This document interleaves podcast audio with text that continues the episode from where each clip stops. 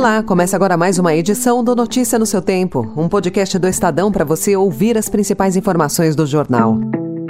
Esses são os destaques do dia. Novo cenário mundial aponta a Índia e México como potências. Sigilo de reator de submarino deixa país no alvo de agência de energia atômica. E as obras no Rio Pinheiros, que já pode ser visto como vivo, mas ainda doente.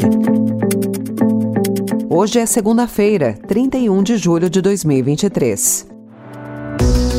Estadão apresenta Notícia no seu tempo.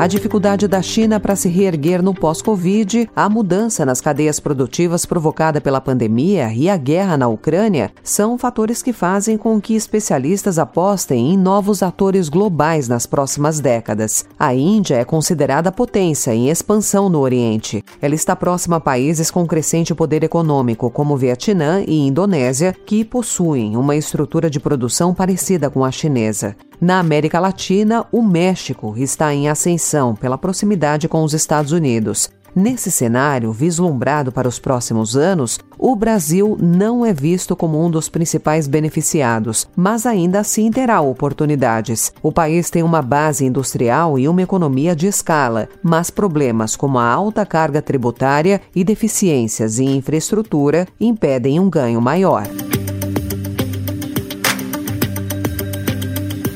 E beneficiada por milhões de trabalhadores que deixaram o campo e migraram para a cidade, a China angariou nas últimas décadas uma mão de obra barata que ajudou a dar base para uma indústria competitiva e capaz de exportar para todo o mundo. Mas esse papel da China de grande fábrica do mundo deve começar a perder força. Segundo especialistas, o grande nó se dá porque esse modelo que garantia um crescimento robusto para o país parece ter se esgotado. A saúde financeira de parte das empresas do setor imobiliário preocupa e o desemprego é alto entre os jovens. Além disso, para tirar o país da renda média, o governo passou a orientar um crescimento com base no consumo, seguindo um caminho trilhado por boa parte dos países ricos.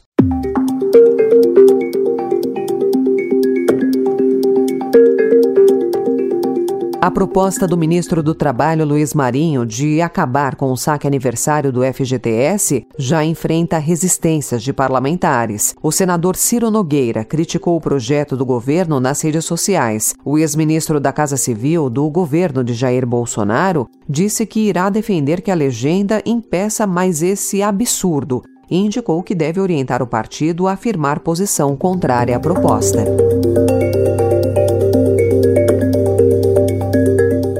Brasil entregou uma proposta para o estabelecimento de procedimentos especiais para inspeção da Agência Internacional de Energia Atômica das Nações Unidas no reator do futuro submarino convencionalmente armado de propulsão nuclear. O documento prevê a manutenção de segredos militares sobre as capacidades da embarcação, a respeito das quais a Marinha não abre mão. A agência pretende submeter o reator ao mesmo tipo de inspeção de instalações atômicas civis, mas o Brasil é contra. Para não ser submetido a sanções, o país precisa chegar a um acordo com a agência da ONU. O Estadão também informa hoje que o destino do dinheiro de royalties que municípios sem petróleo receberam após decisões do Tribunal Regional Federal da Primeira Região é desconhecido. Os milhões de reais extras foram obtidos, em sua maioria, por prefeituras com transparência precária, o que impede o acompanhamento e a fiscalização da destinação dos recursos. Como mostrou o Estadão, ações propostas por advogados coordenados por um lobista renderam 125 milhões de reais para cidades de Amazonas, Alagoas e Pará, que não extraem petróleo. A ANP torna públicas as planilhas mensais de repasses, mas da parte das administrações municipais pouco se sabe sobre a entrada e a saída desse tipo de recurso.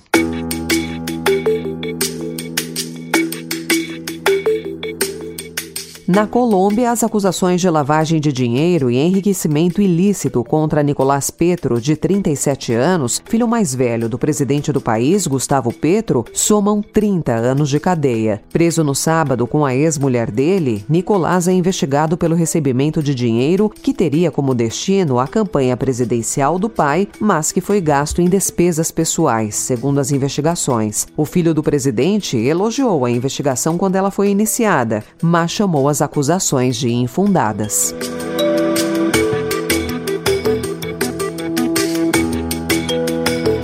A Rússia acusou as forças ucranianas de dispararem ontem pelo menos três drones contra Moscou, no mais recente de uma onda de ataques dentro do país que tem irritado o presidente Vladimir Putin. Segundo o Ministério da Defesa russo, um dos drones foi abatido nos arredores da capital e outros dois atingiram edifícios comerciais após serem interceptados pelas defesas aéreas. Não houve feridos. A Ucrânia não reconheceu o ataque.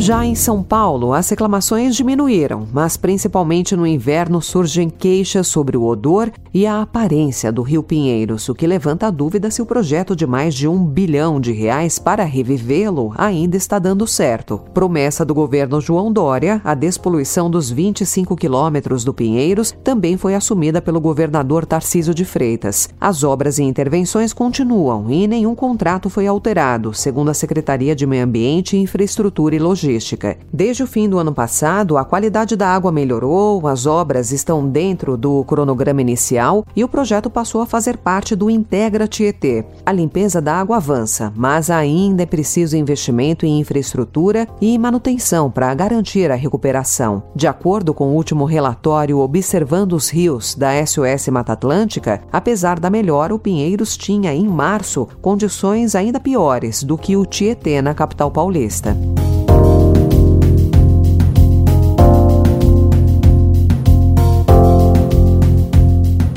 Essa foi mais uma edição do Notícia no seu tempo, com a apresentação e roteiro de Alessandra Romano, produção e finalização de Mônica Herculano. O editor de núcleo de áudio é Emanuel Bonfim. Obrigada pela sua escuta até aqui e uma excelente semana.